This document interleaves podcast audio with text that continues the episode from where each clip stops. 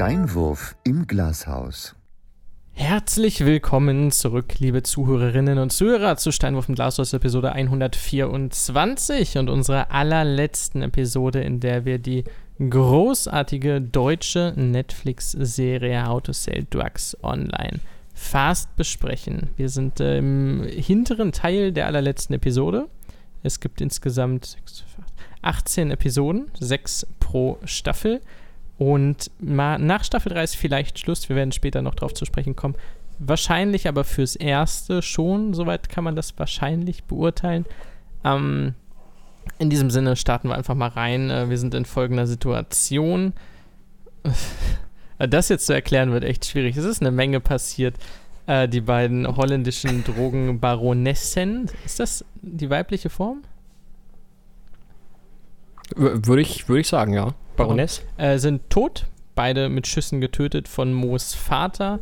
Mo rennt verwirrt durch die Gegend und äh, ist mit den anderen noch in der Schule unterwegs. Die anderen hat er aber gerade weggeschickt, unter dem Vorwand, Martin zu töten. Was er aber nicht gemacht hat, er hat Martin jetzt wiederum laufen lassen und hat den äh, Charakter gespielt von Florentin Will angerufen, um sich zu stellen. Das war ultra kompliziert. Ihr habt die Serie wahrscheinlich gesehen, wenn ihr das hier hört. Ihr wisst selber, wo wir sind und an was wir sind. Von daher feuerfrei für Florentin Will und Moritz Zimmermann. Ja, oder auch erstmal Jens, der nämlich aus irgendeinem Grund mitbekommen hat, dass es ja nur sein Sohn sein kann, der Florentin Wilder jetzt anruft. Äh, fand ich ein bisschen weit hergeholt, aber es war mir in dem Moment auch egal, denn ich freue mich immer, äh, Jens in Aktion zu sehen. Und er sprintet in die Garage, in die Tiefgarage der Polizei und äh, klaut eiskalt einfach mal ein Auto, Polizeiauto. Ich kann es zum Teil verstehen. Es wirkte so, als hätte Florentin Wills Charakter so diesen einen Blick gehabt, weißt du? Also er guckt auf sein Handy, anonymer Anruf und dann so dieser kleine Seitenblick zu Jens. Ähm, also, dass man sicher sein kann, ist natürlich irgendwo dem dramaturgischen Aufbau der Serie geschuldet. Aber gefühlt war es schon so dieses, ah, Kollege, jetzt kommt hier vielleicht doch was raus. Und es ist fast schon ein Running Gag, um das zu sagen, dass Jens Zimmermann vor Florentin Will wegläuft. Jens Zimmermann würde ich jetzt so einschätzen, dass er vielleicht vor 20 Jahren mal ein wirklich sportlicher Polizist war, aber auch schon lange nicht mehr. Ich mag es aber, dass Florentin Will so herrlich untrainiert aussieht. Also in keiner Weise dick oder so, aber einfach so, als macht er halt wirklich nur Schreibtischarbeit. Hat auch äh, Oh, ich ich finde es so wunderschön, denn, denn exakt das ist, äh, ist, wie Florentin Will sich wohl selbst beschreiben würde. Er würde nicht sagen, na, ich bin nicht dick, aber ich bin jetzt auch nicht wirklich sportlich, ich bin untrainiert. Also da könnte man was draus machen, wenn man die Disziplin aufbringen würde. Mache ich aber nicht. Ist mir auch nicht wichtig. Aber das, das ist ein sehr passender Begriff. Wahrscheinlich auch ohne ihm nahe zu treten, den, aber. Den Geräuschen nach hat er auch schon. irgendwelche Absatzschuhe an, also irgendwelche Anzugsschuhe oder so, äh, die durch diese, durch das Parkhaus, durch die Parkgarage der Polizei klacken. Also wirklich irgendwas, was unglaublich unpraktisch ist, um irgendwo lang zu laufen. was äh, Jens Zimmermann nochmal den extra Boost gibt. Was großartig aussieht. Also einmal der Lauf und später wie das Auto fährt. Das ist so eine Kamerafahrt parallel zum Auto der Fokus ist, wie gesagt, auf dem Auto und dazwischen sind halt die, die Pfeiler und anderen parkenden Autos, während das Auto im Hintergrund fährt. Die gesamte Situation da unten sieht sehr, sehr geil aus, sehr, sehr geil eingefangen. Ja, kann ich nun zustimmen. Und auch der Rest sieht geil aus. Wie, äh, wie Jens Zimmermann mit einem Blaulichtstreifenwagen vor einem weiteren Blaulichtstreifenwagen davonfährt in dem, schätze ich jetzt mal, Florentin Will sitzt, eventuell auch einfach einer der anderen angeforderten Kollegen, und er sogar mitbekommt, wie über ihm der bereits in der letzten Folge vor zwei Wochen erwähnte Helikopter äh, über ihm kreist. Ja, man hat das Gefühl, auch Jens ist jetzt irgendwie in einer ganz, ganz beschissenen Situation. Und ehrlich gesagt, ist es nicht nur ein Gefühl, sondern es ist eigentlich auch ein Fakt. Ja, Fakt ist auch, dass jetzt der Moment kommt, wo ich, glaube ich, am meisten in dieser gesamten Episode 6 die Stirn gerunzelt habe und unzufrieden war. Denn über Funk wird gesagt, Zielperson ist sehr gefährlich international gesuchter Drogenboss, wahrscheinlich bewaffnet SEK. Das kommt über Funk rein in den Streifenwagen. Mo hat ausschließlich Florentin Wills Charakter angerufen. Der wiederum kennt Mo, der weiß, das ist ein Schüler, Dulli. Ja, ein Hacker, ja, gefährliche Sachen gehen damit einher, aber er weiß natürlich auch, das ist ein kleiner Nerd. Ähm, ich weiß nicht, woher das jetzt kommt, von wegen schwer bewaffnet, wir brauchen SEK, sehr gefährlich. Das kann. Naja, also was, was wir ja aber schon mal wissen, ist, dass zwei Leute gestorben Ja, sind. ja, aber da war die Polizei ja schon. Während dieser da. ganzen Aktion. Die ist ja wieder gefahren. Fairerweise, sie war sogar ausführende Macht. Also, ohne sie wären die beiden nicht gestorben. Es wären Leute gestorben, aber nicht die beiden. Ähm, ja, weiß ich nicht. Ich kann mir gut vorstellen, dass sie da einfach auf Nummer sicher gehen. Sie haben sich ja schon mehrfach von, von Mo wirklich an der Nase rumführen lassen.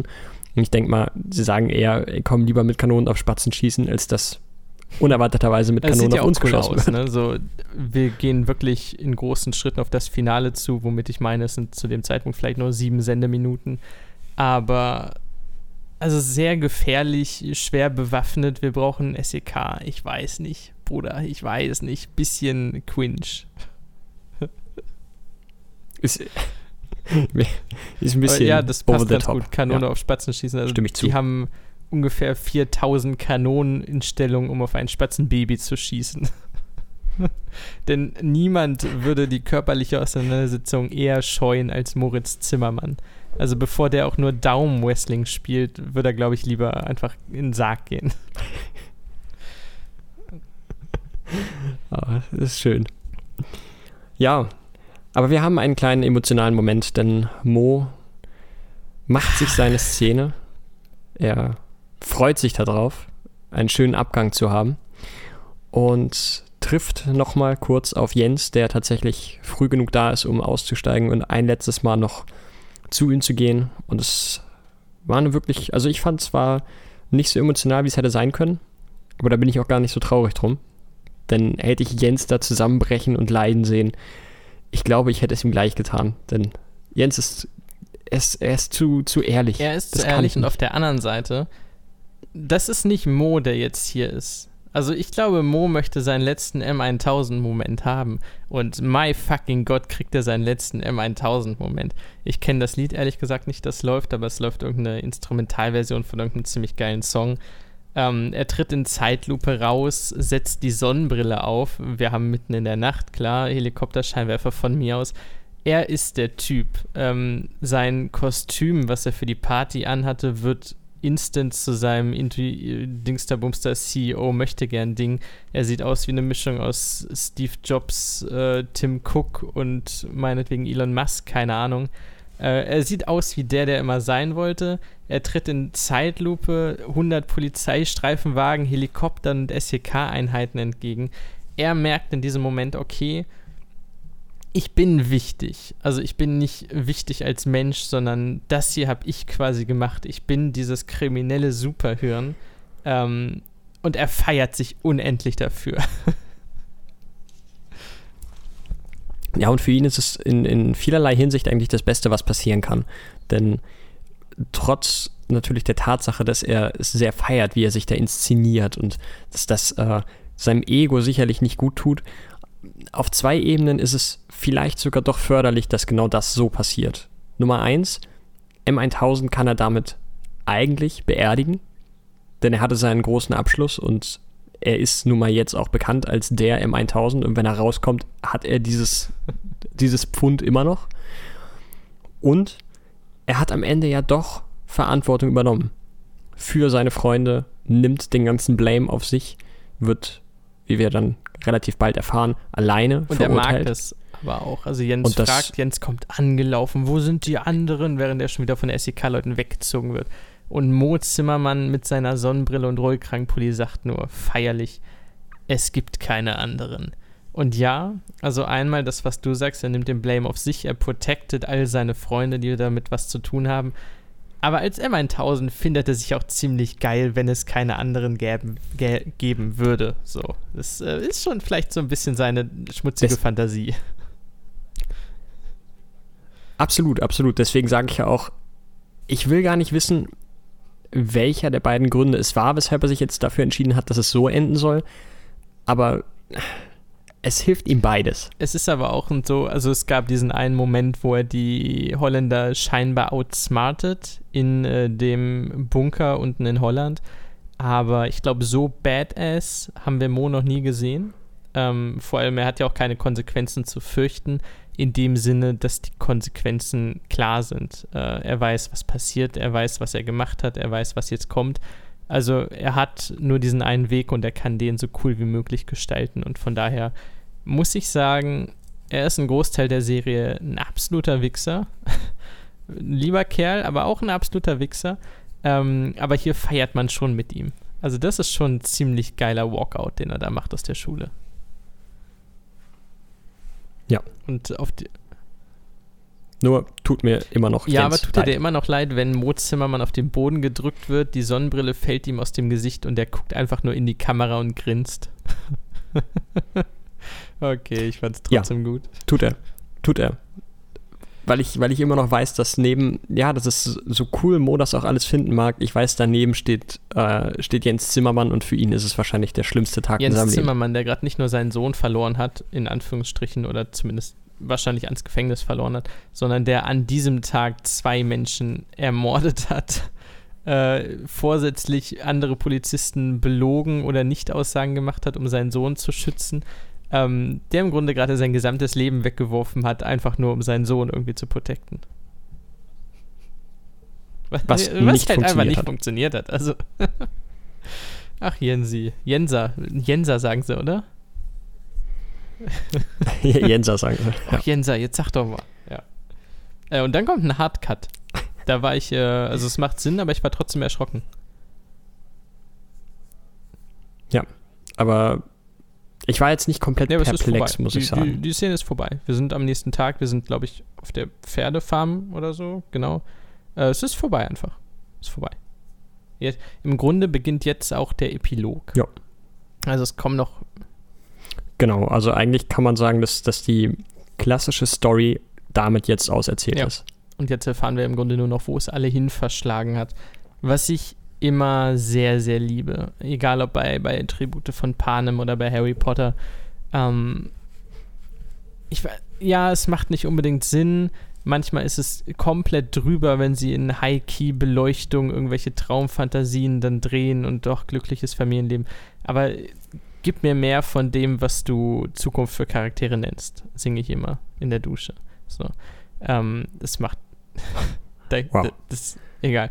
Ähm, das macht einfach Spaß. Also gerne mehr, gerne zeig mir den Abschluss von allen beteiligten Leuten und so. Und das haben sie sehr schön gemacht. Ich glaube, sie haben keinen ausgelassen. Außer Doro. Wo ist Doro? Was macht Doro? I don't know. Ich, ich befürchte, dass Maren Kräumann einfach einen sehr vollen Recht. Zeitplan Die hatte. Frau ist fantastisch. Das stimmt. Ja, wir beginnen unseren Charakter-Ausblick mit Lenny und Kira.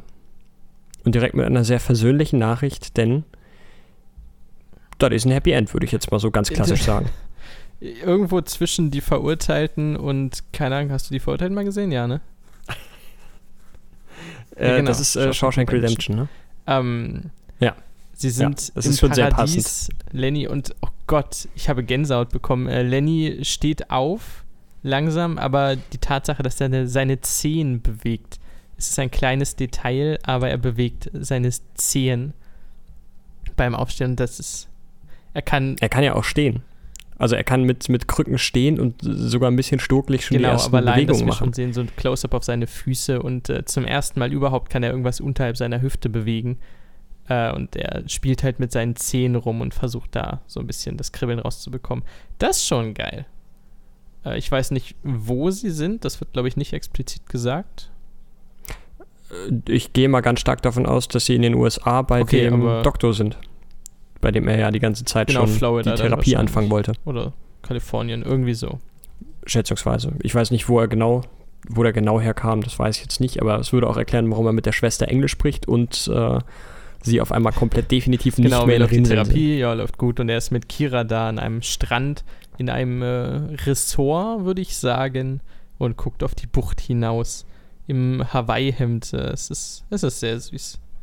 Ähm, bisschen schön, ja. strange, dass die Message dann anscheinend ist, dass man äh, dubiosen Pop-ups unbedingt glauben sollte.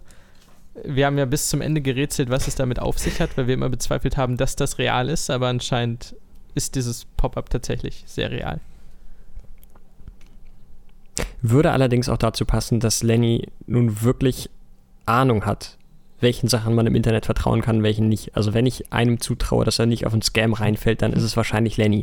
So sehr er das auch möchte und so sehr das einfach passte. Es war halt vielleicht einfach kein Wir Scam. hatten eine kurze Szene davor. Äh, ich möchte auf den Cut noch, das habe ich hier vergessen, ähm, dass wir erst, ja, dass wir diesen Hardcut haben zur Dorfidylle. Äh, um nochmal drauf zurückzukommen, dass das jetzt quasi der Epilog ist. Also wir waren gerade mitten in der Nacht. Wir waren dabei, wie M1000, das international gesuchte Drogensuperhirn, von SEK-Beamten niedergerungen wird per Dramamusik und sonst was. Und jetzt sind wir halt, also wir hören ein bisschen Vogelgezwitscher, eine Kuh oder so und sind auf irgendeiner nebligen Weide im, in der Pampa von irgendwo. Ähm, und wir sehen kurz Jens und Marie am Frühstückstisch sitzen. In, glaube ich, drei oder vier Sekunden oder so. Da passiert auch nicht viel, aber die beiden sind jetzt auf sich allein gestellt erstmal. Auch ein kleiner Schlag in die Magengrube, ein kleiner, kleiner trauriger Anblick, weil ja doch jemand an dem Tisch fehlt und ich immer noch der Meinung bin, dass Ich Jens das nicht so lustig findet. im Finale mehr von Marie gesehen. Ich glaube, so als Zünglein an der Waage, wenn du die Leute aufteilst in Moos direkten Umfeld. Du hast Lisa als Stimme der Vernunft und als die, die immer zu ihm durchkommt. Ähm, Lenny als bester Freund, aber dann halt auch die Holländer und die Albaner als äh, kriminelle Seiten und so. Du hast immer Marie gehabt und wir hatten sehr wenige, aber sehr wertige, oh, das war schön gesagt, äh, Szenen zwischen Moritz und Marie, wo sie ganz, ganz süße Geschwisterchen sind äh, und sich gegenseitig helfen und unterstützen. Und ich hätte ehrlich gesagt irgendwie noch eine, eine kleine Szene zumindest gern gehabt im Finale mit den beiden. Das stimmt. Das, das äh, hat mir jetzt ehrlich gesagt nicht direkt gefehlt, aber jetzt, wo du es ansprichst, ich wäre nicht böse drum gewesen. Das wollte ich nur kurz, kurz noch anfügen.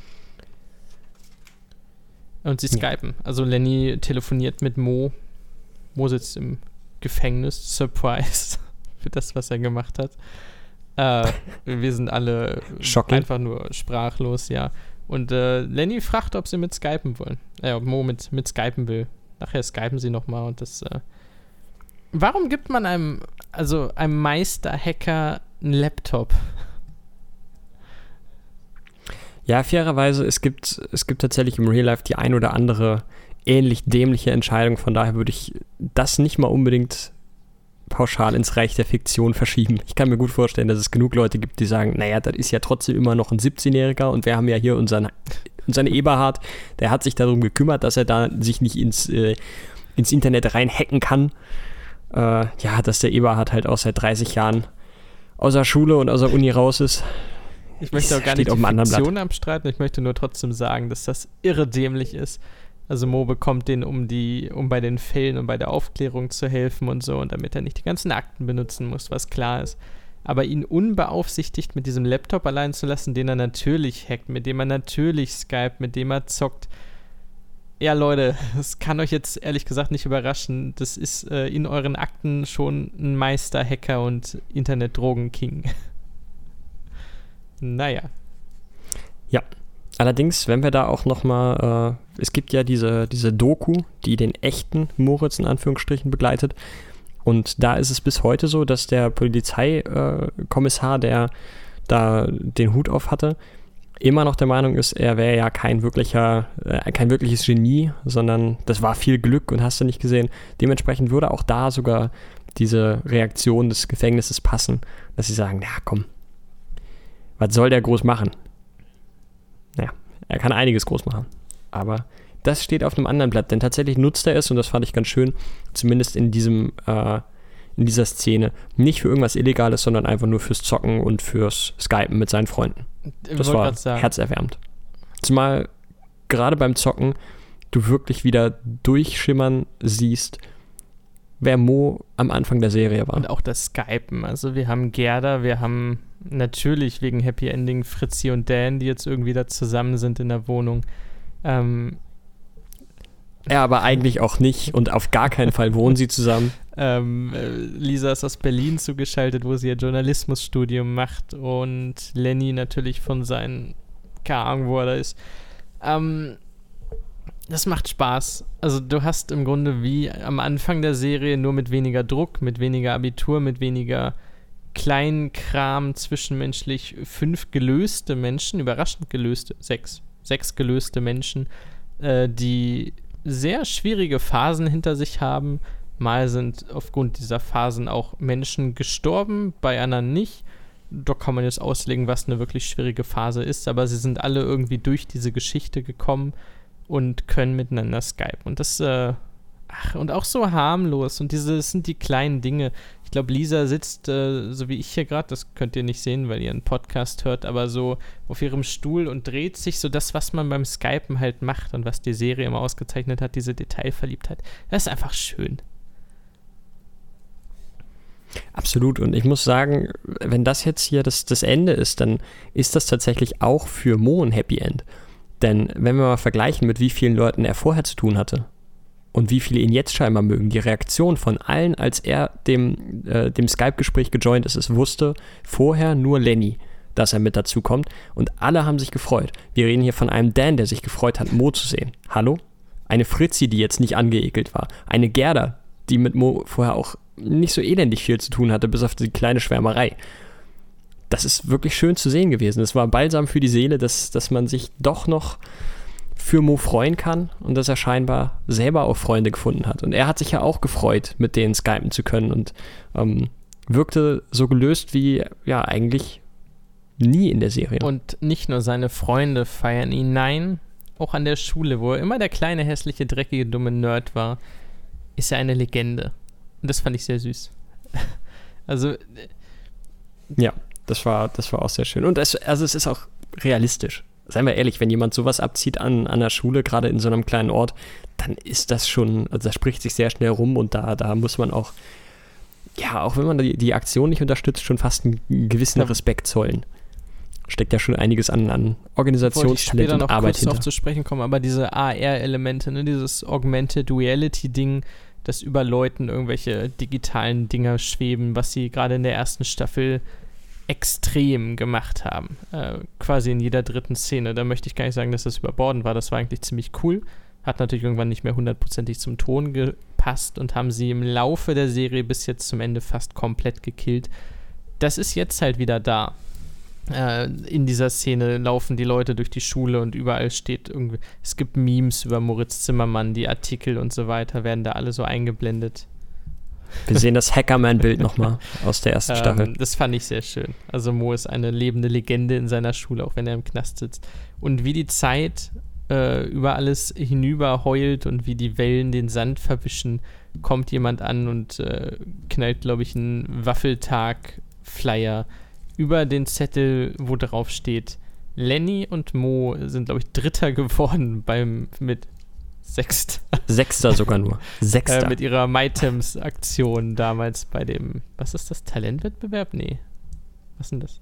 Innovationswettbewerb. Nee, Innovationswettbewerb. Wir erinnern uns an Staffel 1, äh, wo Buba davor stand und ähm, ich glaube, Lenny kam dann angerollt und Buba sagt nur, Mensch, reife Leistung, ne? Platz 6 hier, Herr Sander. ja, ich weiß, ich glaube, ein Team mehr hat teilgenommen oder so, aber naja, das ist jetzt zumindest auch vergessen und begraben. MyTems, sagt, das waren Zeiten, oder? Ja. Ja, da, da gab es noch ganz viel Stress mit Lisa. Ach ja.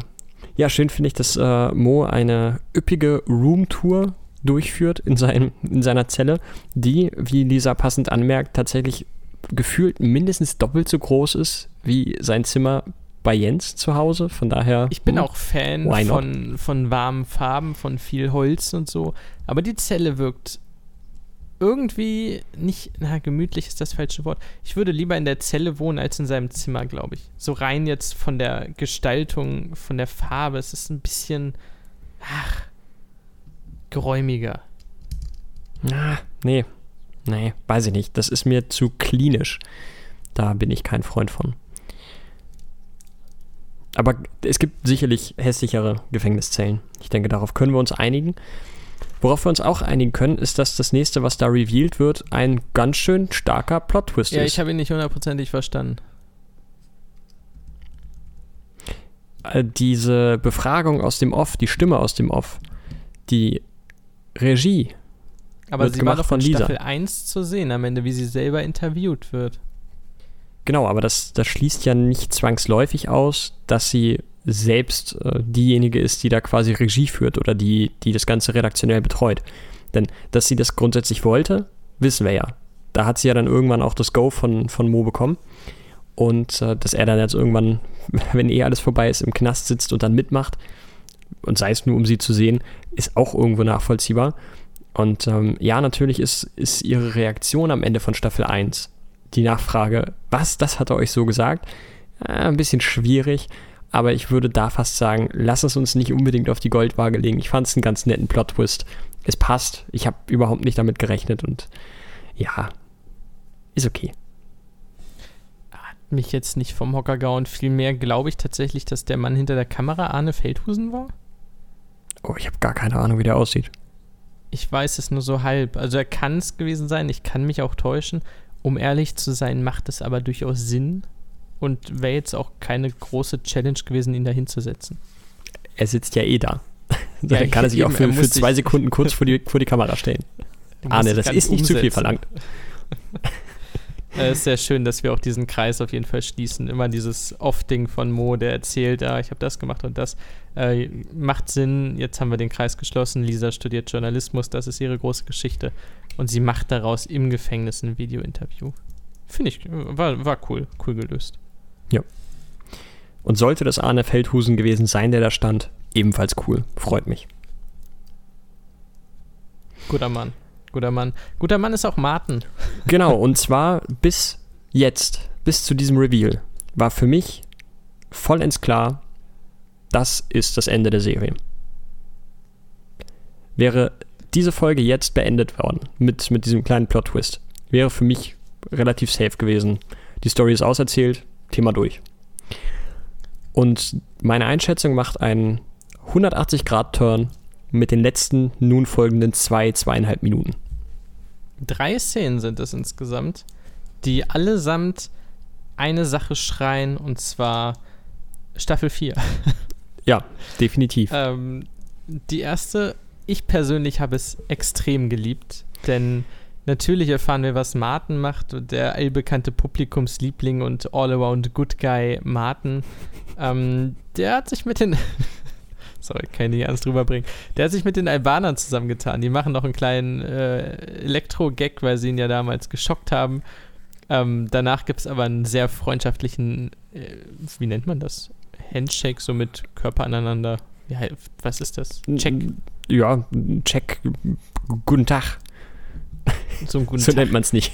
Aber Er, er ist der neue Buber, kann man so sagen. Äh, Martin ist der Buber des kleinen Mannes und hat die Albaner übernommen, ist damit, glaube ich, jetzt technisch gesehen selber Albaner, weil auch die Albaner keine Albaner sind. Ähm, ich frage mich weiterhin, was Doro macht, aber das wird mit Sicherheit in Staffel 4 dann geklärt. hopefully. Ja, äh, die beiden arbeiten jetzt zusammen und ähm, Martin bringt einen speziell aussehenden Umschlag in den Briefkasten. Und ähm, ich Allein glaube, die Szene, ganz kurz, allein die Szene ist halt auch geil. Briefkästen haben wir lange nicht gehabt, aber waren, würde ich sagen, zwischen Folge 2 von der ersten Staffel bis Mitte zweite Staffel ein ganz, ganz großes Ding. Und wie Leute etwas in Briefkästen geschmissen haben, hatte nie so eine große symbolische Bedeutung. Und deswegen fand ich auch das einen sehr geilen Callback. Absolut. Und zu unserer aller Verwunderung taucht dieser Brief erneut irgendwo auf, und zwar in der Küche der Zimmermanns. Und was mich noch viel mehr verwundert hat, ist, dass der Jens gar nicht überrascht ist, was das für ein Brief ist. Im Gegenteil, er packt einen beträchtlichen Betrag Geld aus diesem Umschlag aus und versteckt ihn wieder einmal Jens typisch in einer alten Vase in der Küche. Wird Die er doch einfach- bestochen? Die einfach oben drauf steht. Also die ist jetzt nicht mal krass versteckt. Da steht einfach so ein Vasending oben auf, der, was, auf so einem Küchenschrank. Also wie andere eine Schatztruhe mit Süßigkeiten dahinstellen. Und bei Ja. ihm sind halt ganz viele Hunderter da drin. Aber wird er bestochen von Martin? Weil Martin ja weiß, dass, äh, dass Jens eigentlich Bescheid weiß, wer da noch so mit drin war. Gut, von den Albanern weiß er, glaube ich, im Zweifel nicht unbedingt was, aber könnte sein, dass er davon auch Bescheid weiß. Aber auf jeden Fall kriegt er ja, weiß er, wo das Geld herkommt und er kriegt es regelmäßig, denn es lagen schon einige hundert Euro Scheine in, diesem, in dieser Base. Ja, danach haben wir halt Mo, der an seinem Laptop wiederum mit ein paar Bitcoins dealt. Ich habe einige Fragen dazu. Ähm, also entweder ist er noch Teil von diesem ganzen Geschäft so und ist mit den Albanern und mit, äh, mit Martin in Kontakt. Also die haben tatsächlich dann was aufgebaut. Alternative ist, er hackt sich einfach nur ein und zweigt quasi an so einem kleinen Ding Geld ab und Martin weiß das gar nicht. Äh, Glaube ich nicht. Ähm, zumindest steckt sich der brave Polizist Jens eifrig Drogengeld in die Tasche. Das kann man, glaube ich, so festhalten. Das, das tut er definitiv und ich gehe auch stark davon aus, dass er weiß, woher das Geld stammt. Ähm, auf der anderen Seite, ich kann mir auch vorstellen, dass Mo nicht unbedingt aktiv noch mehr drin ist, sondern dieses Geld eben einfach noch hat. Denn das ist auch in dem echten Fall ja ein großes Ding gewesen, dass sie ihm nie nachweisen konnten, ob er noch ein anderes Bitcoin-Wallet hat. Und das Geld, was er damit eingenommen hat, das wird ja bei der, wird ja eigentlich beschlagnahmt. So, wenn du jetzt aber noch ein geheimes Bitcoin-Wallet hast, wo nur du Zugriff drauf hast, dann kann dieses Geld schlecht beschlagnahmt werden. Und damit hätte er doch eine beträchtliche Summe zur Verfügung, sobald er aus dem Knast rauskommt. Und als wenn das noch nicht genug wäre, genug Material für ein Sequel, haben wir Lenny, der sagt, ey Mo, Staffel 4. ja, Lenny äh, ruft ihn an und sagt, Mo, wir holen dich da raus. Und ein ja, ein, ein glückliches, fast selbstzufriedenes Lächeln huscht über die Lippen unseres Protagonisten. Weil Mo halt auch einfach ein Bastard ist. Also, ja, ich glaube, er mag das mit Freundschaft und so und schönes Leben auch, aber Mo sucht auch so ein bisschen den Thrill und das Abenteuer. Und ich glaube, er hätte schon Bock drauf, mal wieder irgendwas zu starten, weil vielleicht ist M1000 nicht gut gegangen, aber vielleicht wenigstens M880 oder so könnte es schon sein ganz Moritz Zimmermann will ja auch niemand sein. Nee, das stimmt wohl. Das stimmt wohl. Ja, äh, wie gesagt, es ist ein fulminantes Ende, das mich äh, innerhalb von zweieinhalb Minuten von das ist definitiv vorbei zu okay, fuck, es muss hier definitiv weitergehen gebracht hat. Und ich muss auch ehrlich gestehen, das ist natürlich äh, gewagt von den Machern. Denn letztendlich ist es Netflix egal, ob deine Story jetzt vorbei ist oder nicht wenn, sie, wenn du sie nicht vorbeigeschrieben hast nach drei Staffeln und es wird keine vierte bestellt, dann sagt Netflix halt, ja, das ist äh, blöd gelaufen. Von daher hoffe ich inständig, dass wir eine vierte Staffel bekommen, weil ich auch ehrlich glaube, dass mit diesem Setup die Story noch nicht zu Ende erzählt ist. Und ich kann mir gut vorstellen, dass es. Ich hatte ehrlich gesagt ein bisschen Angst im Verlauf der dritten Staffel, dass das alles ein bisschen zu abstrus wird und dass, wenn es eine vierte Staffel geben sollte, man nichts mehr davon wirklich ernst nehmen kann. Aber jetzt muss ich ehrlich sagen, mit dem Setup, go for it. Vierte Staffel, von mir aus gerne. Ja, sie haben es ganz gut durchgemixt. Ähm, wie gesagt, es. Ach, ja, was du gesagt hast, es sind die, die Leute sind weniger in den Endstationen als an neuen Startpositionen. Ähm, sie haben es insofern gut gemischt. Also Lisa kann jetzt als Journalistin beginnen. Da kannst du einiges rausholen, was sie da irgendwie an Geschichten oder so, die kann investigativ dann vorgehen, falls es eine, eine gute Seite in Anführungsstrichen gibt, der dann vielleicht Mo und Lenny auch angehören oder so. Die versucht irgendwas anderes rauszurecherchieren, was ihm den Arsch rettet. Ähm, Lenny kann äh, gehen, so, Punkt. das ist für den Charakter kompletter Restart, äh, was er jetzt machen kann. Definitiv. Vor allen Dingen, vielleicht hat er ja dann auch irgendwann den Krebs besiegt. So, das kann ja auch sein, dass er eine komplett neue Lebensperspektive bekommt. Ähm, was ich auch spannend finde, ist, was überhaupt nicht mehr aufgegriffen wird. Ähm, wie heißt der nochmal der, ich nenne jetzt mal den Unsinnigen, ähm, wie heißt er denn noch?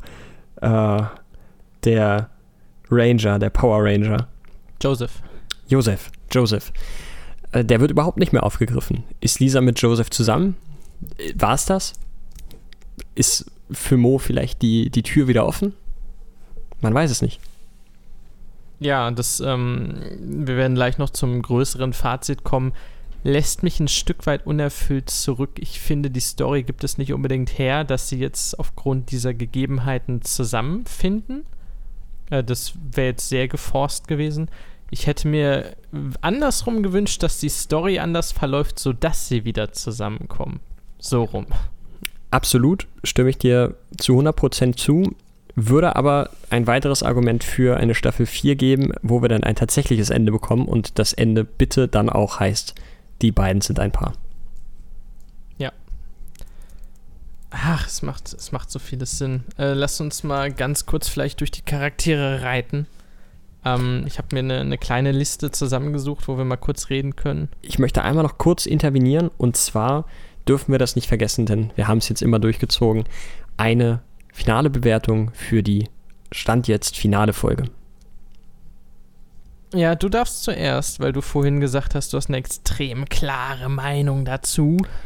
Ja, äh, und zwar bin ich bei tatsächlich, und ja, ich habe es mich getraut, ich bin ein bisschen runtergegangen im Vergleich zu Folge 5. Ich bin bei 8,5 Punkten von 10. Und zwar ziehe ich einen Punkt ab für diesen absolut unsinnigen Quatschcharakter, der mir wirklich, wirklich, wirklich mehr auf den Sack gegangen ist, als er eigentlich sollte. Ähm, der hat mich tatsächlich des Öfteren eher rausgerissen. Ich denke mir jedes Mal, die Redeanteile, die du jetzt hast, die hätten wir auch für coole Charaktere nutzen können. Ähm, es tut mir unfassbar leid für den Darsteller, denn ich finde, er ist nicht schlecht geschauspielert. Ich mag, den, ich mag einfach den Charakter nicht. Ähm, und ein halber Punkt Abzug dafür, dass es, dass die erste Hälfte der Folge für mich manchmal ein bisschen abstrus war. Also es äh, sprang von, von wir töten ihn zu wir töten ihn nicht, wir töten ihn wieder. Jetzt kommt auf einmal im perfekten Zeitpunkt Lisa. Ja, das ist hm, ein halber Punkt Abzug. Aber für den Rest muss ich sagen, speziell das Ende hat mir sehr, sehr, sehr gut gefallen. Und ich mag es, dass sie sich ja eigentlich fast noch mehr als eine Hintertür für Staffel 4 offen, offen halten, sondern dass sie sich tatsächlich sogar trauen und sagen, nee, wir, wir sind der Meinung, wir kriegen hier noch eigentlich eine Staffel an Content raus. Dann gebe ich 8. Ich hätte 7,5 gesagt, dann gehe ich aber auf 8 hoch, damit wir uns ein bisschen annähern. Ähm, ich glaube, ich habe der letzten 10 gegeben, zu Recht. Und das ist für mich als Zuschauer so ein bisschen der Fallout. Ähm, die letzte war halt unfassbar krass. Du hattest die gigantische Partyaufmachung mit dem unfassbaren Aufwand. Äh, dann kommen die ganzen Holländer vorbei. Du hast am Ende den, den Kopfschuss. Du hast Fritzi, die ihr Ding durchzieht. Äh, du hast überall was, was passiert. Die gesamte Folge von vorne bis hinten ist einfach nur ein Gewitter aus Aktion, Reaktion und weiteren Aktionen. Ähm, da kommt die hier naturgemäß nicht gegen an, weil es halt der Fallout ist. Die Schüsse sind buchstäblich wie auch symbolisch gefallen.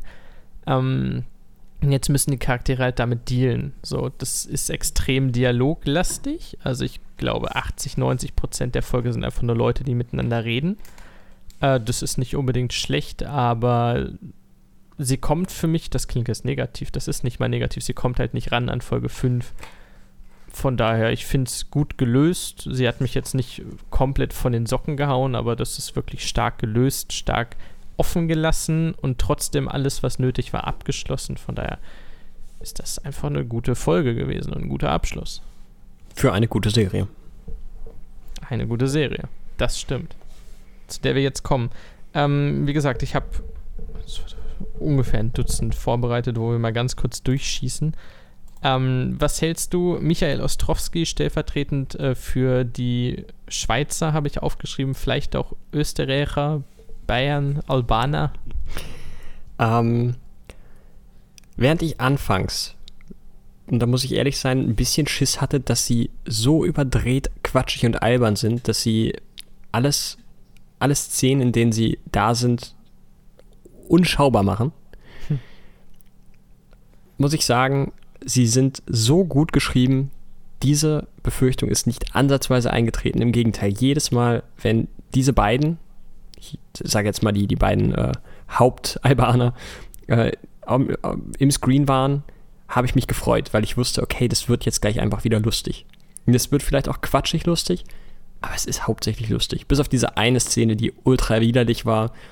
Da wollen wir aber jetzt nicht nochmal weiter drauf eingehen. Also das war, ich rede Welche? von der, von der, äh, das ist mein Bruder Szene. Die, also ich weiß nicht, was sie sich da gedacht haben. Die, wenn ich anfange drüber nachzudenken, dann wird mir schon wieder schlecht. Das ist wirklich, das dürfte eine der widerlichsten Sachen sein, die ich in den letzten Jahren im Fernsehen gesehen habe. Ähm, ich mag sie auch sehr. Es ist halt Klamauk pur. Äh, so ehrlich muss man sein. Vielleicht wollten sie auch einfach ein Gegenstück haben zu den Holländern, die ja durchaus sehr seriös, sehr böse, sehr berechnend rüberkommen, sehr kalt. Da ist das halt das warmherzig albanisch-familiäre Gegenstück. Äh, dass es keine Albaner sind, ist allein schon eine großartige Prämisse für einen Albaner-Clan. Äh, dass er Hoppy sagt, wenn sie zu zweit auf diesem Roller losdüsen, ähm, dass sie Lenny die Füße festbinden, auch wenn er im Rollstuhl sitzt. Also es, es sind die kleinen Dinge, könnte man sagen. Sie haben unglaublich viel Spaß gemacht, aber spätestens seit sie Martin umgelegt haben mit dem Elektroschocker, schwingt auch immer mit, okay, diese Typen, das sind halt nicht die kompletten inkompetenten Volldullis. So, die sind auch durchaus ernst zu nehmen. Die haben auch Schusswaffen. Diese gesamte Jagdszene war extrem düster in Staffel 2. Ähm, das sind schon harte Jungs, gerade mit Doro als Anführerin, die ich. Oh, ich liebe sie. Sie hat, lass mich das kumulieren, vielleicht 2 Minuten 40 Screentime in der gesamten Serie.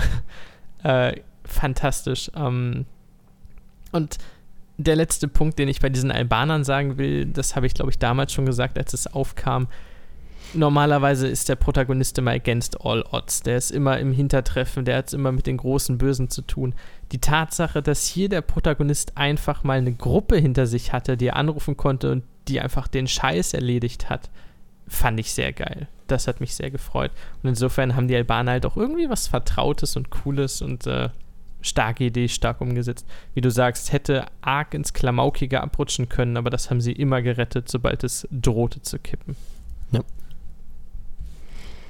Äh, dann gehe ich mal weiter zu den beiden Zimmermanns, die nicht Protagonisten sind, zu Marie und zu Jens. Gespielt von Amelie Trinks und von Roland Riebeling. Ja, ähm, ich glaube, es ist, es ist müßig zu erwähnen, dass Roland, ich nehme dir jetzt mal das Wort aus dem Mund, nicht nur für mich, sondern auch für dich, einer der absoluten MVPs der ganzen Serie sind. Ähm, was zum einen natürlich wirklich an der schauspielerischen Leistung liegt, zum anderen aber auch daran, wie brillant dieser Charakter geschrieben ist. Ich äh, liebe alles an ihm. Ich äh, liebe jede einzelne Szene, in der, in der er auftaucht. Ähm, die einzige Kritik, die ich an diesem Charakter habe, ist, dass er nicht noch viel mehr auftaucht. Das, das könnte sein, dass er sich dann overused, aber ehrlich gesagt, ich kann es mir fast nicht vorstellen. Ähm, ja, und gleiches gilt eigentlich auch fast für Marie, die ebenfalls äh, nicht so eine klassische, also gerade wenn man einen männlichen Protagonisten hat, der ein großer Bruder ist, ist es ganz oft so, dass die kleine Schwester einfach nur ein nerviger Nebencharakter ist, bei dem du froh bist, wenn er irgendwann den Screen verlässt. Und das ist bei Marie nicht ansatzweise der Fall. Im Gegenteil, sie ist oftmals äh, street smart. Also sie, sie weiß, glaube ich, mit Menschen wei weitaus besser umzugehen als ihr großer Bruder. Was interessant ist, da ihr großer Bruder versucht, Menschen zu führen. Ja. Stellenweise würde ich sogar sagen, underused. Äh, sie haben sie nicht vergessen, aber sie hat halt so ihre paar Sachen bekommen. Sie mag Pferde, sie ist äh, Influencerin. Äh, das waren alles coole Ideen.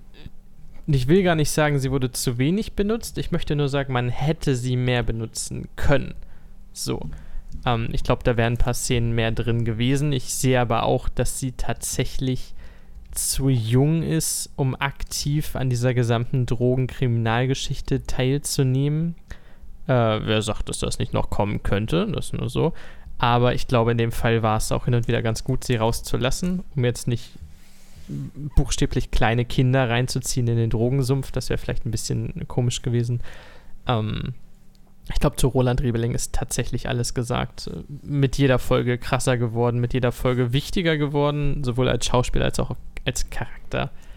What the fuck? Also, das war halt gerade in der ersten Staffel der wirklich tumbe, gutmütige Papi, der gar nichts gecheckt hat und ihn dabei zu beobachten, wie er immer weiterkommt und wie sich selbst für ihn als jemand der nicht möchte, dass sich das ihm erschließt, wie es sich ihm mit Wucht und Druck trotzdem erschließt, äh, das Stück für Stück zu, zu beobachten, war ein Fest. Gerade bei einem Schauspieler wie Roland Rebeling.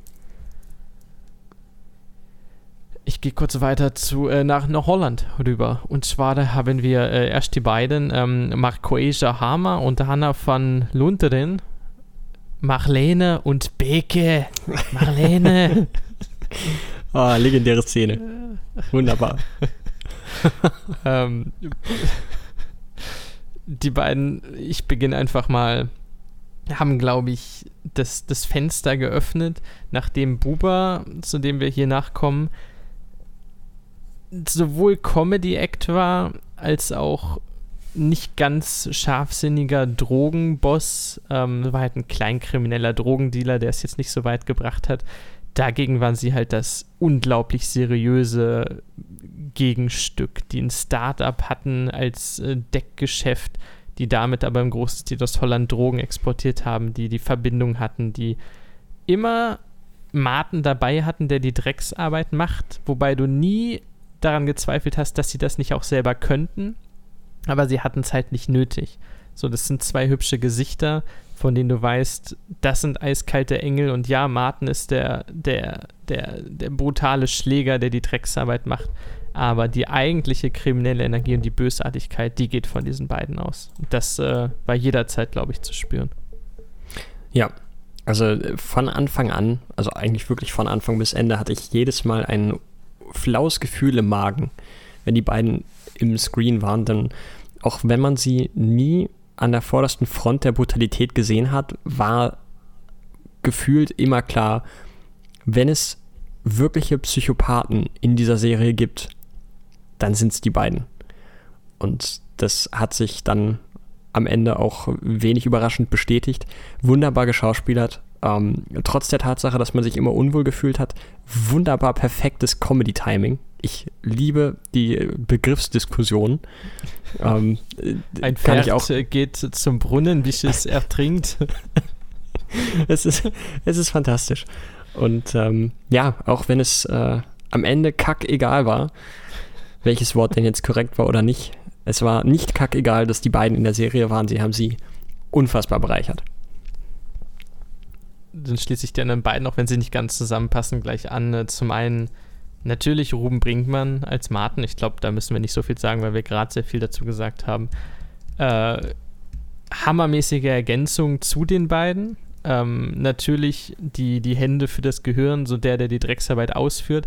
Das in einem zynischen Maße, dass es zum Kotzen ist, äh, wie er dann mit der toten Mia hieß sie, ne? Hieß sie Mia? Äh, ich glaube. Könnte sein, ja, ich glaube ähm, wo er dann die Face-ID noch löst mit ihr und irgendwelche äh, Smileys verschickt von wegen, keine Ahnung, äh, Martin ist der coolste und dann irgend so ein Zunge raus Smiley oder so. Mein Gott, was ein Wichser, aber einer, der sich auch gemausert hat, der tatsächlich mit Mo ins Gespräch noch kam und von dem du dann auch einen Charakter erfahren hast, was ihn in keiner Weise besser macht, aber immer ein Fest, ihn zu sehen und du wusstest, okay, jetzt ist die Lage ernst dem gibt es jetzt nichts hinzuzufügen. Dann, weil wir ihn lange nicht mehr erwähnt haben, weil wir ihn immer gerne erwähnen, Bjane Mädel als Buber, auch wenn er schon seit zwölf, doch zwölf Folgen jetzt raus ist. Ja, das, äh, das hat mich wirklich, wirklich verängstigt, dass er raus ist. Denn, sagen wir ehrlich, für mich natürlich in gewisser Weise auch, dass Stefan Tietze ein Autor ist, dieser Serie, aber für den Rest ist Bjarne Mädel wahrscheinlich von Anfang an das Zugpferd der Serie gewesen. Es ist nun mal ein Fakt, dass Bjarne Mädel einer der besten Schauspieler unserer Zeit ist. Einer der besten deutschen Schauspieler unserer Zeit auf jeden Fall. Ähm, und ihn in einer solchen Rolle zu sehen, ist auch ungewohnt. Bjarne Mädel spielt nun mal eigentlich meist keine Arschlöcher. Und Buba ist ein Arschloch. Buba hat zwar seine lichten Momente, wo er dann auch mal, ja, eigentlich kein klassisches Arschloch ist, aber seien wir ehrlich, eigentlich ist er eins. Und Bjarne Mädel in dieser Rolle zu sehen, war einfach geil. Das hat einfach Spaß gemacht. Und ich habe wirklich Angst gehabt, dass die Serie ein riesengroßes Vakuum zu füllen hat und das nicht schaffen wird, denn wer soll Bjarne Mädel ersetzen? Und sie haben es erstaunlicherweise geschafft, durch gutes Writing, durch eben die Niederländer. Aber ich muss doch sagen, ich hätte mich jetzt nicht beschwert, wenn Buba noch ein paar Folgen länger am Leben gewesen wäre. Und alleine den Grundstein, den er gesetzt hat. Also, ich glaube, es ist leicht für jemanden wie ihn, das klingt so, als wäre er ein Gott, aber er ist halt auch ein fucking Gott, ähm, andere zu overshadowen in Szenen. Gerade jugendliche Darsteller, die es halt noch nicht bis zur Unendlichkeit gemacht haben. Ähm, das Gefühl hatte ich sehr, sehr selten. Gerade in den Szenen mit, äh, mit Maximilian Mund oder mit ähm, Amelie Trinks als Marie, die ihn mehrmals hat auflaufen lassen. Äh, er hat es irgendwie immer geschafft, die anderen Darsteller zu elevaten und die zu pushen, ohne sich selber irgendwie zu sehr in den Vordergrund zu spielen. Und dennoch muss man sagen, diese schauspielerische Qualität und die, das klingt so abgedroschen, aber die Bildschirmpräsenz eines Bjarne Mädel ist in jeder Szene einfach so gewaltig gewesen und so geil. Ich gehe äh, zu den nächsten beiden. Ich fasse sie. Ah, nee, wir, wir fassen sie nicht zusammen. Wir gehen jetzt in den Bereich, wo wir die Leute uns einzeln vorknüpfen. Deswegen beginnen wir mal mit Lena Urzendowski, aka Kira. AKI, Bekannt äh, aus äh, unter anderem Wir Kinder vom Bahnhof Zoo von Amazon Prime Video. Hörte ich. Das stimmt. Ja. Ähm, kam am Anfang von Staffel 2 als Love Interest für Lenny, was ein sehr interessanter Move war. Denn, naja, Lenny ist schwerbehindert und nicht nur das, Lenny hat auch in dem Fall zu dem Zeitpunkt nicht mehr besonders lange zu leben. Äh, beziehungsweise es könnte jeden Moment vorbei sein, soweit geht es ja schon. Und ich, sie ist extrem. Äh, sie ist, wenn sie da ist, extrem. Und ich finde, sie haben es gut ausbalanciert. Das soll gar nicht zu so einem Loblied jetzt hier abrutschen, aber so ist es halt. Äh, sie haben es gut rausbalanciert, äh, sie aus der Serie zu schreiben, wenn sie zu viel wurde. Ich glaube, sie war dann zwischendurch mal wieder für zwei Folgen weg, kam dann mal wieder und so. Ähm, sie war eine gute Ergänzung. Sie haben aber auch gemerkt, dass sie wahrscheinlich zu viel Raum eingenommen hätte mit Lenny, als dass äh, die, die eigentliche Haupthandlung nicht mehr voranschreiten könnte. Und von daher muss ich sagen, war das Ganze recht stark. In Staffel 3 würde ich sagen, deutlich weniger zu sehen als noch in Staffel 2. Mehr wieder so in die ergänzende Rolle gerutscht. Aber das hat der Serie und auch ihrer Leistung, ich glaube gerade in der ich glaube, es war die vierte Episode von Staffel 3, ähm, hat einige krasse Momente gehabt, auch als Schauspielerin. Von daher geil.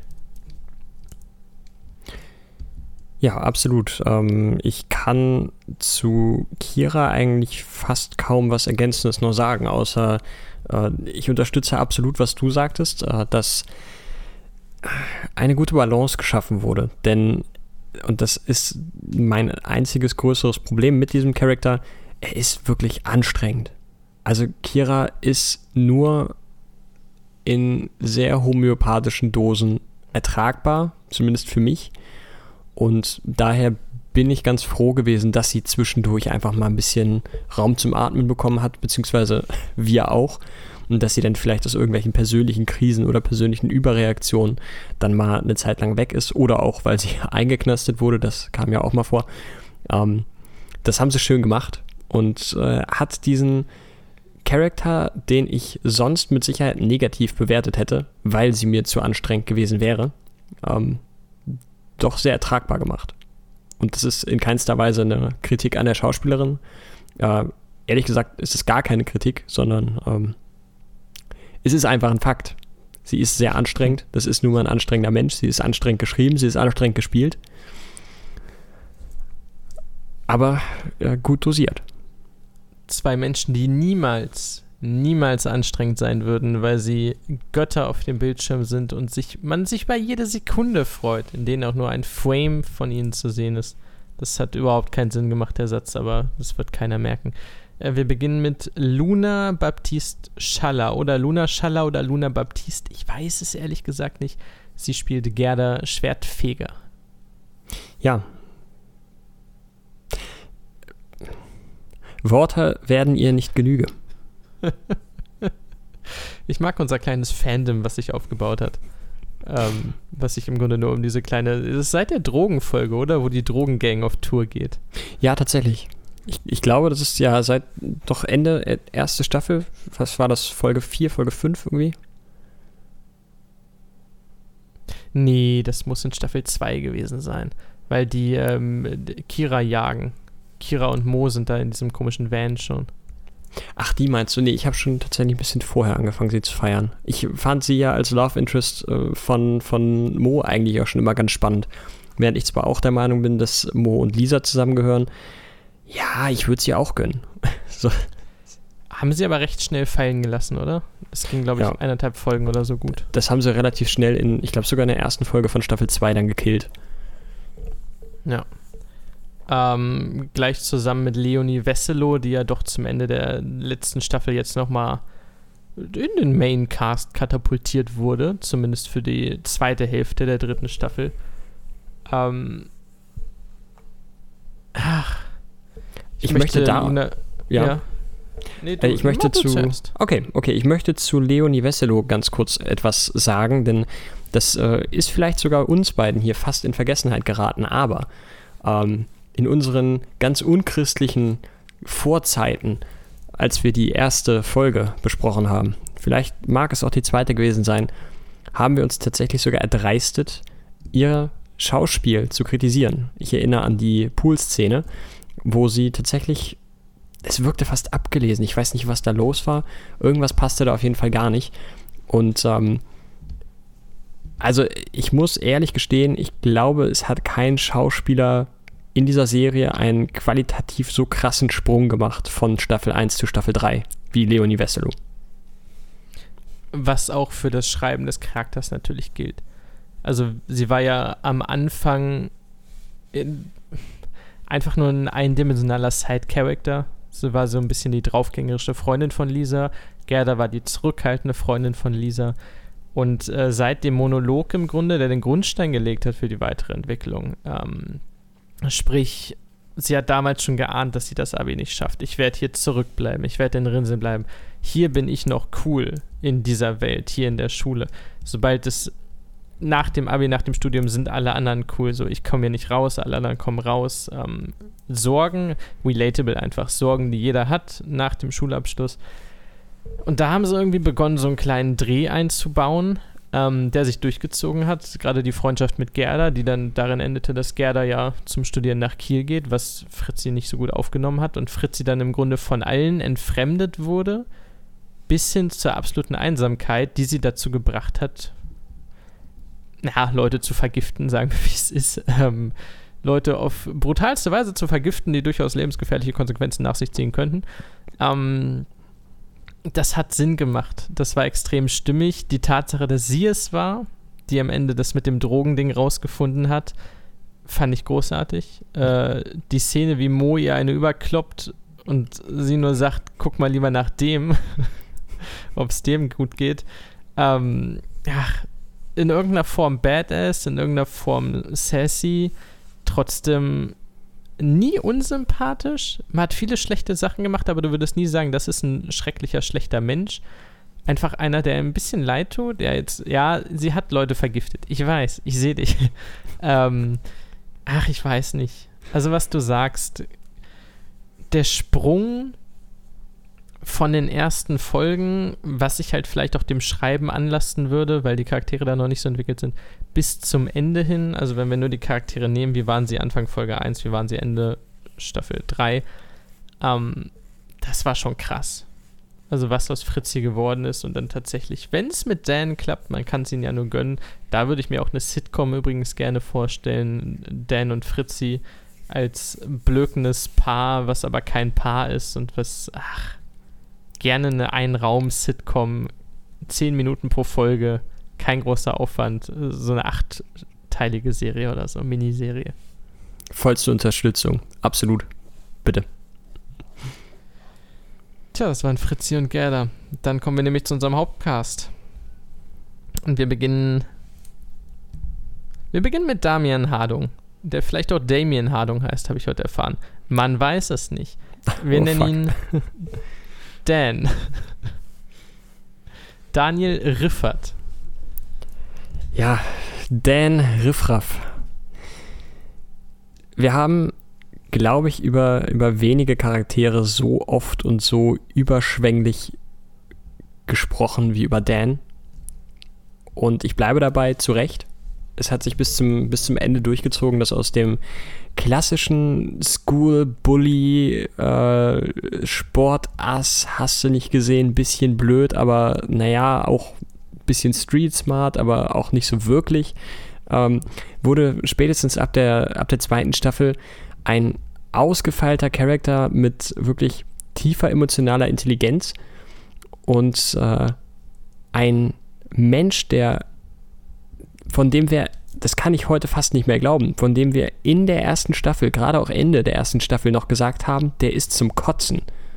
Weil er eben was mit Lisa hatte und hast du nicht gesehen, das war auch so ein bisschen on-off, der zu einem so sympathischen Charakter wurde nach der ersten Staffel. Ähm, unfassbar. Ich habe mich über jede Szene mit ihm gefreut und muss auch dem guten Damian oder Damien sagen, dass er ein absolut fantastischer Schauspieler ist. Ich mag es, dass du Bully gesagt hast und zum Kotzen, denn ich erinnere mich auch an die erste Staffel, wo wir gesagt haben, okay, ist ein Wichser, weil wir diese Perspektive haben, weil wir Moos Perspektive haben. Und wir haben damals schon gesagt, wenn du es neutral betrachtest, ist das ein echt nicer Dude. Ja, der lädt Leute auf seine Drogenparty ein, weil er als ganz, ganz kleiner Fisch Drogen dealt. Aber der sorgt dafür, dass die Vibes gut sind. Der kennt sich aus, der will, dass es allen gut geht. Der Typ macht Capoeira. Also, das ist halt der Typ in deinem Instagram-Feed, der alles kann und alles besser kann als du. Und deswegen findest du ihn unsympathisch. Und das ist die Perspektive, die Mo einnimmt und die diese Serie ja gerade in der ersten Staffel noch deutlich mehr einnimmt. Und deswegen sagen wir, okay, das ist ein Bully, das ist ein dover Typ, der macht unseren Mo fertig. Aber und es ist klaut halt ihm die Freundin. cooler- Und klaut ihm die klaut Freundin. ihm, klaut ihm die Freundin, meinetwegen auch das.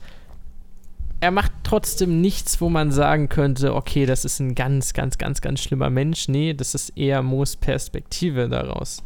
Ähm, die Tatsache, dass er plötzlich, nicht plötzlich, dass er loyal ist gegenüber seinen Freunden, dass aber Lenny sein Freund wird. Die Loyalität war vorher da, aber Lenny wird sein Freund und dadurch geht er auch Richtung Mo noch den Schritt und geht in die Gruppe rein. Ähm, war, glaube ich, eine der besten Ideen, die die Schreiber bekommen konnten, weil das eine Dynamik reinbringt. Plötzlich hattest du im Grunde einen Love Triangle ohne Lisa, also nur mit Mo, Lenny und Dan, ähm, was schon mal comedymäßig großartig war. Das war der Typ in der ersten Staffel, wo sie Bubas Farm beobachtet haben. Und dann sagt Mo zu ihm, ja, wenn Gegner kommen, dann machst du halt Capoeira. Und Mo läuft los und Dan sagt fünf Sekunden später, das ist ein Tanz. ähm, also das Timing eines Damian Hardung, eines Damien Hardung ist äh, fast unangefochten in dieser Serie. Und ja, er spielt stellenweise nicht unterbelichteten, aber jetzt auch nicht überbelichteten Charakter. Ähm, Comedy-mäßig ist das aber der Wahnsinn. Nicht Und- zu vergessen, dass man durchaus auch Mitleid hat mit ihm äh, aufgrund der Situation seiner Familie und auf der, aufgrund der Situation, aus der er eigentlich kommt. Absolut, absolut. Ähm, speziell sein Comedy-Timing hat man ja auch in der letzten Folge, die wir, die wir heute ja zu Ende besprochen haben, auch nochmal gesehen. Die, äh, wie teilweise der Groschen bei ihm fünf, sechs Sekunden später fällt als bei allen anderen. Und es ist aber so wunderbar herausgespielt, dass äh, selbst wenn du schon weißt, okay, alle anderen haben es gerafft, er guckt immer noch dümmlich aus der Wäsche, du weißt ganz genau, was gleich kommt, aber er spielt es so wunderbar glaubhaft, dass du trotzdem einfach nicht anders kannst, als loszulachen. Fantastisch.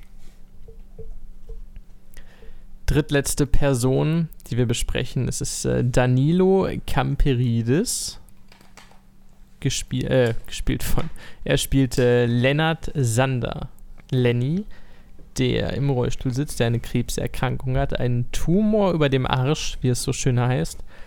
Und bei dem wir auch, glaube ich, gerade in der ersten Staffel gesagt haben, an manchen Stellen war das ein bisschen hölzern. Ja, ehrlich gesagt, da stehe ich auch immer noch zu. Das war an manchen Stellen etwas hölzern. Ob das jetzt an seiner schauspielerischen Leistung lag oder an vielleicht ähm, Problemen bei der Produktion oder Zeitdruck oder was weiß ich, das möchte ich jetzt überhaupt gar nicht beurteilen. Das kann ich auch nicht beurteilen. Aber äh, das klingt so hart, aber gefühlt war er vom Hauptcast wirklich schauspielerisch der Schwächste. Und ähm, das hat ja. sich ebenfalls doch stark gegeben in den darauf folgenden Staffeln. Ähm, in den Staffeln, in denen Lennart vor allen Dingen auch ein tiefgründigerer Charakter wurde. Gut, fairerweise, es wäre schwierig, wenn ein Charakter weniger tiefgründig wird, wenn es zwei weitere Staffeln gibt. Aber gerade er hat ja doch wirklich eine ganz, ganz böse äh, Story um sich rum. Wenn ich auch unter anderem an den mittlerweile komplett aufgegebenen Arc denke, dass seine Mutter sich ein zweites Kind holen, adoptieren will, äh, weil er es ja nicht mehr so lange macht. Oh. Hatte ich auch noch aufgeschrieben, ja. Äh, also, da habe ich auch dasselbe Gefühl wie mit ähm, Leonie Wesselow, äh, mit, mit Fritzi. Das, klar, du musst in eine Rolle reinkommen. Und klar, die Leute, die das am Anfang gespielt haben, sind nicht die, die es am Ende spielen. Das sind schon dieselben Leute, aber halt auch mit drei, vier Jahren mehr Erfahrung. Ähm, er hat sich halt gewandelt vom wirklich klassischen Classic OG Sidekick ohne große eigene Ambitionen zu einem doch recht tragischen Charakter, der nach und nach immer mehr die Initiative übernommen hat, der Mo gesagt hat, Kollege, so geht's nicht. Der plötzlich Kira hatte, aber auch Kira sagen musste, Kira, so geht's nicht, du musst das so und so machen. Also von jemand, der eigentlich nur reagiert, der seine Sachen macht, der aber bald sterben wird und deswegen einfach nur so ein bisschen leben möchte, zu jemandem, der tatsächlich äh, die Initiative übernimmt. Und äh, das hat den Charakter, glaube ich, stark gerettet. Zu dem ganzen Drama natürlich, dass er zwischendurch auch im Krankenhaus lag und so weiter. Ähm, also ich glaube, was, was die eigentliche Tragik angeht, gibt es keinen Charakter, der an ihn rankommt. Ja, würde ich so unterschreiben. Second Lena Klenke spielt, ich weiß ihren Nachnamen nie, Lisa Novak? Ähm, Novak. Lisa. Ist sie Lisa Novak? Ja, Novak. Lisa Novak, äh, ein Teil unseres Dream Pass zu Beginn der Serie, wo Mo in Bildern schwelgt, in Kindheitserinnerungen, Kindheit nicht, aber Vergangenheitserinnerungen, äh, während sie in den USA ist und danach ihr Leben überdenkt und einen langen, langen Weg braucht zur Redemption. Oh ja, sehr, sehr lang. Ähm, ja, du hast gesagt, es ist am Anfang unser, unser Dream-Paar. Für meine Wenigkeit ist es das jetzt am Ende auch noch. Also spätestens nachdem man gesehen hat, wie wichtig doch die Ansage von Lisa jetzt in der letzten Folge war, bin ich der Meinung, dass die beiden zusammengehören. Ähm, denn es hat auch niemand anders in der ganzen Serie so eine Macht mit puren Wörtern über unseren Hauptcharakter Max, äh, Max, sag ich schon, Mo. Ähm, von daher ah, denke ich, das ist schon, schon ein schöner Wink mit dem Soundfall. Und wenn es jetzt tatsächlich so sein sollte, dass sie mit diesem, also mit diesem komischen Lappen Power Ranger zusammenkommt und nicht mit unserem mittlerweile durch Himmel und Hölle gegangenen Hauptcharakter, dann äh, bin ich persönlich etwas angefressen. Der Hauptcharakter, der das alles begonnen hat, wegen ihr. So, nicht, dass sie auch nur im geringsten eine Schuld daran treffen sollte, aber die Initiative von ihm ging aus, nachdem sie ihm den Korb gegeben hat.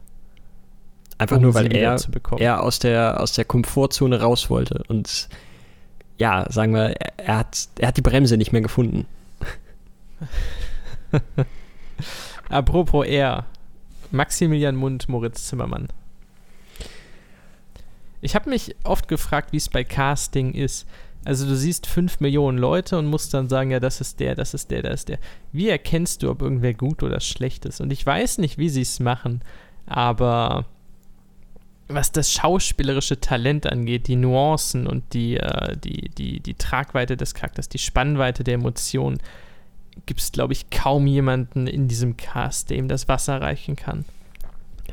Also. Ich, ich kann mir beim besten Willen keinen einzigen anderen Menschen vorstellen, der Moritz Zimmermann verkörpern sollte.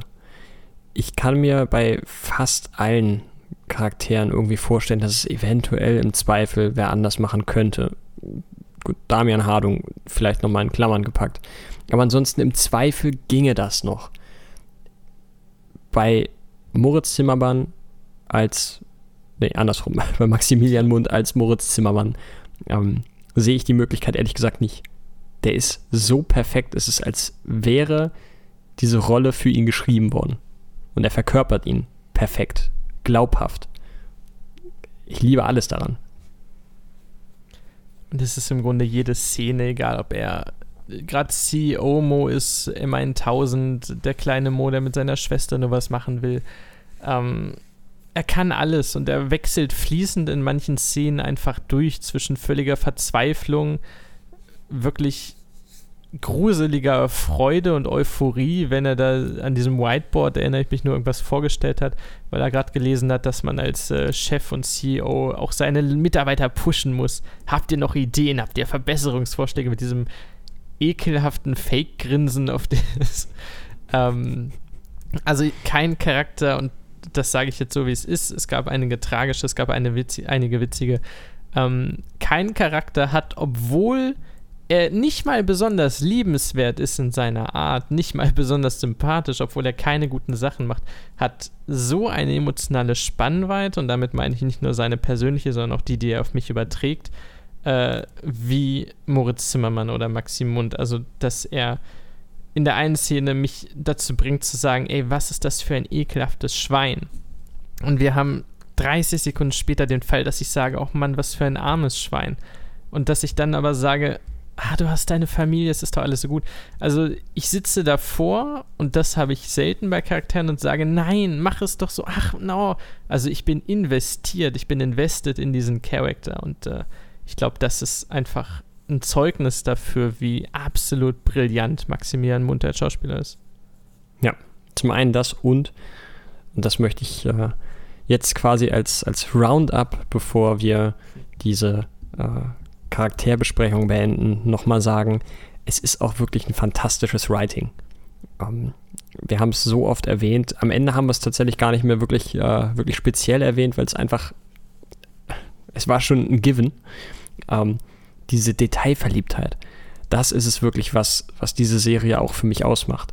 Dass da teilweise die extra Meide gegangen wurde für, für eine Sache, die vielen vielleicht gar nicht auffallen mag, aber die diese ganze Welt so glaubhaft und so schön detailverliebt macht. Da gibt es ja tausende Beispiele. Ich habe gerade nur im Kopf diese, es war eine Staffel 3, wo sie an so einem Kraftwerk gedreht haben, ähm, wo die Polizei sie herausgeholt hat. Von der Autobahn von Holland nach Rinseln, was wiederum bei Bonn ist in der Realität. Also das, der fiktive Ort Rinseln wäre bei Bonn. Ähm, dass sie das vor jedem Wald hätten drehen können, mein Gott, bei Castor Brauxel oder in Sachsen oder sonst wo. Und dass sie einen Ort genommen haben mit einer Wegmarke, der auf der Strecke liegt, wo es gerade inhaltlich drum geht, der auf der Strecke liegt an einem Ort, wo die Polizei sie hinbringen würde, wenn sie sie da rauszieht, was Sinn ergibt, weil es nicht besonders weit von Bonn mehr weg ist und so dass dieser Ort stimmt, ohne dass dieser Ort irgendeine Relevanz hätte. Ähm, das stellvertretend für so viele aberhunderte Details in dieser Serie. Ja. Ähm, spezielle Liebe nochmal für den Cameo-Auftritt von Jonathan Frakes, der, ich meine, das Darknet erklärt. Ähm, ja. Also allein dafür auch nochmal Liebe, Liebe, Liebe und jetzt tatsächlich für mich abschließend zu den Charaktern. Einen, den du sträflichst nicht erwähnt hast, der natürlich der tatsächliche MVP der ganzen Serie ist. Es ist natürlich der Charakter ohne Namen, gespielt von der lebenden Legende Florentin Will. Es ist, äh, ja, also es hat ja quasi als, als kleiner Cameo-Auftritt, als, als fast schon eher Insider-Gag begonnen, da Stefan Tietz ja einer der, der drei oder vier Autoren der Serie ähm, zusammen mit Florentin Will den Podcast, das Podcast UFO betreibt, äh, gab es diesen kurzen Moment, wo der Polizist äh, den Florentin Will spielt. Äh, in Herr der, Kemper heißt der. Kemper. Herr Kemper. Herr Kemper. Oder Herr Kemper am Ende der, der äh, ersten Staffel kurz auftritt, dass er dann tatsächlich einen, einen richtig großen Part einnimmt, habe ich nicht mal zu träumen gewagt. Ich äh, hätte mich schon glücklich geschätzt, wenn, wenn ein oder zweimal äh, Florentin Will nochmal auftaucht oder Herr Kemper nochmal auftaucht. Aber dass er tatsächlich den Plot noch wirklich dicke voranbringen soll, speziell in der dritten Staffel, das hat mich tierisch gefreut. Ähm, und ich möchte tatsächlich auch, ich weiß, ich bin ein bisschen am, am Fanboyen, aber ich möchte tatsächlich auch nochmal kurz eine Lanze brechen für seine schauspielerische Leistung. Denn dass Florentin Will kein klassischer Schauspieler ist und dass er auch, soweit ich weiß, keine klassische Schauspiel Schauspielausbildung äh, bekommen hat, das fällt nicht unbedingt auf. Das wollte ich auch sagen. Also, ich bin kein Fanboy an der Stelle und ich kenne den Herrn nicht. Ähm, du würdest aber, wenn du die Serie blind guckst, nicht sagen, ui, oh, naja. Also er reiht sich ein in den Cast und fällt im positivsten Sinne nicht besonders auf als Schauspieler, als Charakter, klar. Aber du würdest nicht sagen, ui, der kann es mehr, der kann es weniger. Nein, er ist einer von einigen Schauspielern. Ja. Ja, schön, dass du ihn nochmal erwähnt hast. Wunderbar. Äh, ich habe noch so ein paar Restpunkte, die ich besprechen würde, weil wir die Serie, wenn wir das Buch dieser Serie danach zuklappen für alle Zeiten, sprich bis die Prequels und Sequels rauskommen. Ähm, der AR-Stil, Augmented Reality, den ich jetzt schon ein, zwei Mal erwähnt hatte, hat er dir gefehlt am Ende? Wir reden davon, dass im Display, im Bildschirm quasi über den Leuten Einblendungen gemacht werden, was sie auf ihrem Handy sehen, was für Emojis geschickt werden, alle möglichen Arten von digitalen Spielereien, was gerade in der ersten Staffel extrem häufig benutzt wurde. Ehrlich gesagt, nein. Ähm, ich muss sagen, ich war, war und bin ein großer Freund davon, dass sie das in der ersten Staffel sehr viel genutzt haben. Finde es aber ebenfalls total angenehm, dass es in den späteren Staffeln zurückgefahren wurde. Äh, einzig und allein aus dem Grund, dass in der je weiter wir die Story vorantreiben, desto düsterer wird sie und desto mehr ist auf dem Spiel. Und ich glaube, dass so viel äh, Augmented Reality Spielerei, gerade in Staffel 3, öfter mal ein bisschen was von der Atmosphäre genommen hätte. Und ich äh, würde da tatsächlich sagen, selbe Befürchtung wie bei den Albanern. Wenn man das zu viel einsetzt, kann es sehr schnell in Klamauk ausarten. Und von daher bin ich vollkommen d'accord damit, dass sie es ein bisschen zurückgefahren haben. Allerdings finde ich sehr schön, dass sie quasi jetzt in der letzten Folge nochmal eine kleine Anspielung gegeben haben. Da gehe ich zu 100% mit. Ich glaube, der Ton hätte es nicht mehr hergegeben. Gerade jetzt am Ende, wo man sehr viel harte Dialoge hatte, ein paar Action-Szenen und dann wieder intensive Dialoge, da irgendwelche Klinkereinblendungen zu machen, die es gab. Es gab ja die kleinen Chats und Verläufe und so weiter. Aber ich rede jetzt von überbordenden Emojis, die hin und her fliegen oder irgendwelche Animationen oder so. Das hätte es vom Ton nicht mehr hergegeben. Trotzdem, dass sie es gemacht haben in Staffel 1, auch viel wirklich Scheiß reingemacht haben, wo niemand Stopp drücken wird, wo du innerhalb einer Sekunde irgendwelche Infos hast, die Sinn ergeben, aber überhaupt keine Relevanz haben für die Geschichte. Äh, wie gesagt, Detailverliebtheit, andere Geschichte. Ähm, die beiden Mütter hatten wir angesprochen. Was sagst du zum Arc um Moosmutter? Schade, sage ich dazu. Schade, weil ich die Schauspielerin aus Stromberg schon kenne und ich sehr viel von ihr halte und ich sie deswegen liebend gern noch ein bisschen öfter gesehen hätte. Ähm, er ist irgendwie sinnig vorbeigegangen, der Arc. Ähm, aber ich hätte mich nicht beklagt, wenn er noch ein bisschen länger gegangen wäre.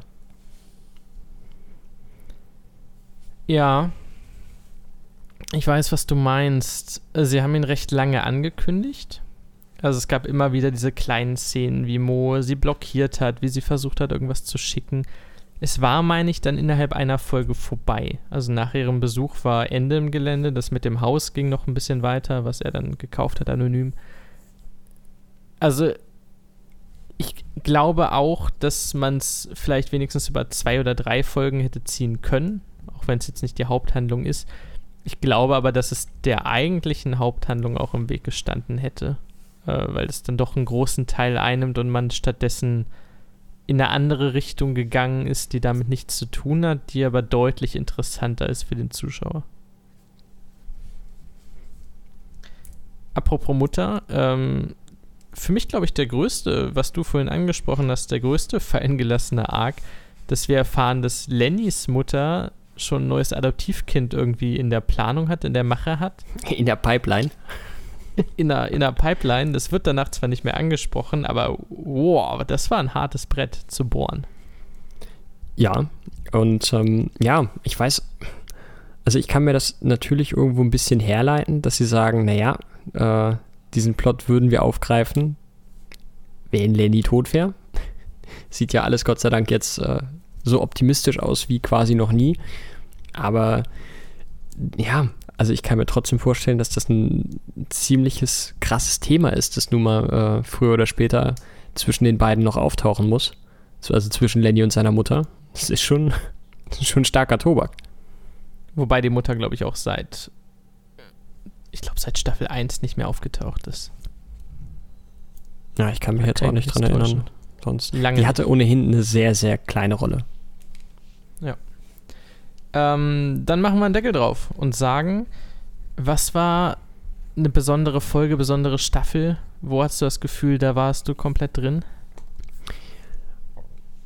Also für mich die, die absolute Highlight-Folge war tatsächlich jetzt die vorletzte also Staffel 3, Folge 5, war für mich das, was am nächsten an eine perfekte How to Sell Drugs Online Fast Folge rankommt.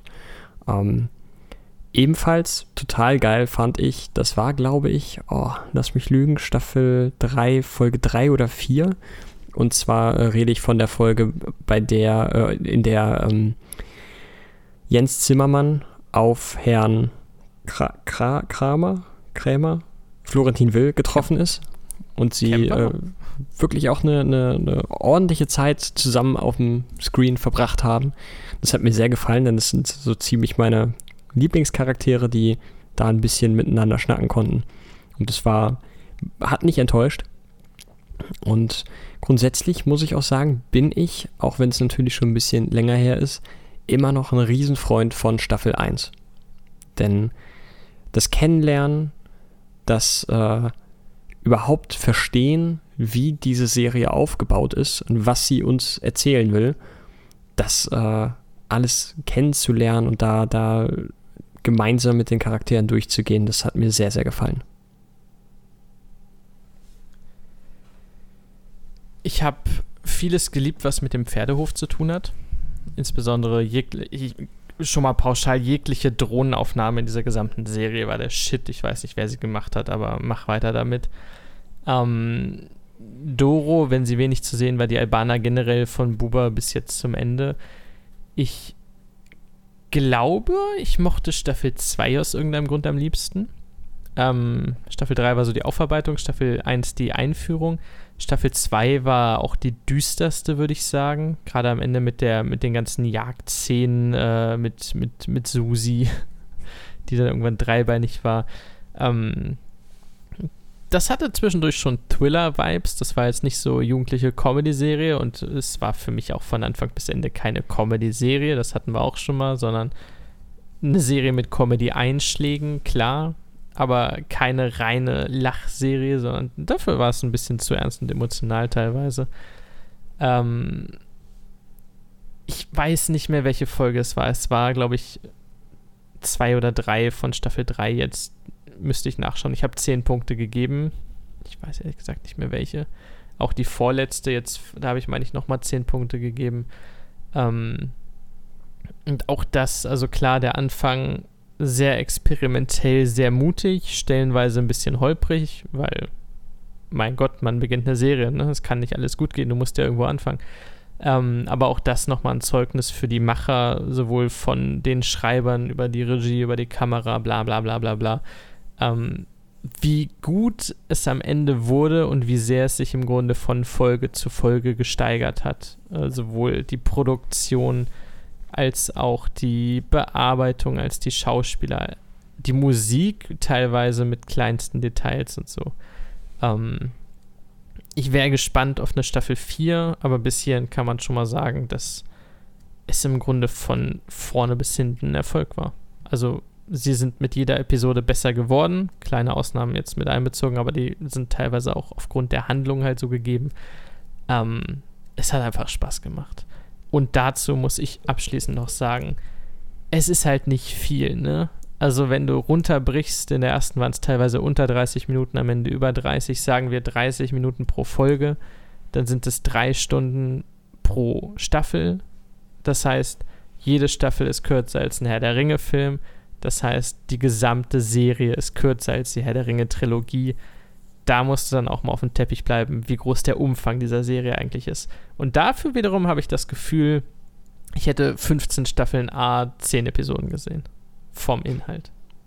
Ja, also wir sind schon eine, eine ganz schön weite Reise mit unseren Charakteren gegangen. Ich möchte abschließend nochmal erwähnen, dass ich mich persönlich sogar sehr, sehr auf den Ende oder auf das Ende des Monats freue, denn ich habe die wunderbare Gelegenheit in Hannover das Podcast UFO live zu sehen was bedeutet, dass ich sowohl Florentin Will als auch Stefan Tietze wieder mal live sehen kann. Und ich kann, das ist jetzt unbezahlte Werbung, jedem nur empfehlen, wenn euch der Humor da gefallen hat, dann wird es wahrscheinlich auch dort live sein. Also unterstützt die beiden und schaut doch mal, ob es bei euch um die Ecke noch Karten gibt. In diesem Sinne war es das von uns mit How to Sell Drugs Online Fast fürs Erste. Bisschen neue Sachen machen, aber mit diesen drei Staffeln dieser Serie. Wir gucken mal, was es demnächst gibt, ob wir andere Serien oder Filme besprechen. Da könnt ihr dranbleiben. Ihr könnt uns abonnieren, sowohl auf Spotify als auch auf Apple Podcasts oder allen anderen erdenklichen Podcast-Plattformen. Ihr könnt uns auf Instagram folgen, da posten wir ab und zu auch mal irgendwas. Ähm, Facebook glaube ich nicht, aber. Was es mittlerweile gibt, also schon ein bisschen länger gibt, aber was vielleicht äh, in eurem kollektiven Gedächtnis ein bisschen ähm, ja, öfter in den Vordergrund rücken sollte, wäre unser Twitch-Kanal Steinwurf im Glashaus. Den kann man auch abonnieren. Und ähm, wer weiß, wer weiß, vielleicht existieren dann ja bald auch Livestreams. Vielleicht mit dieser mysteriösen Ankündigung verabschieden wir euch in die Woche. Macht es gut, kauft schon mal Geschenke. Bis bald. Ciao.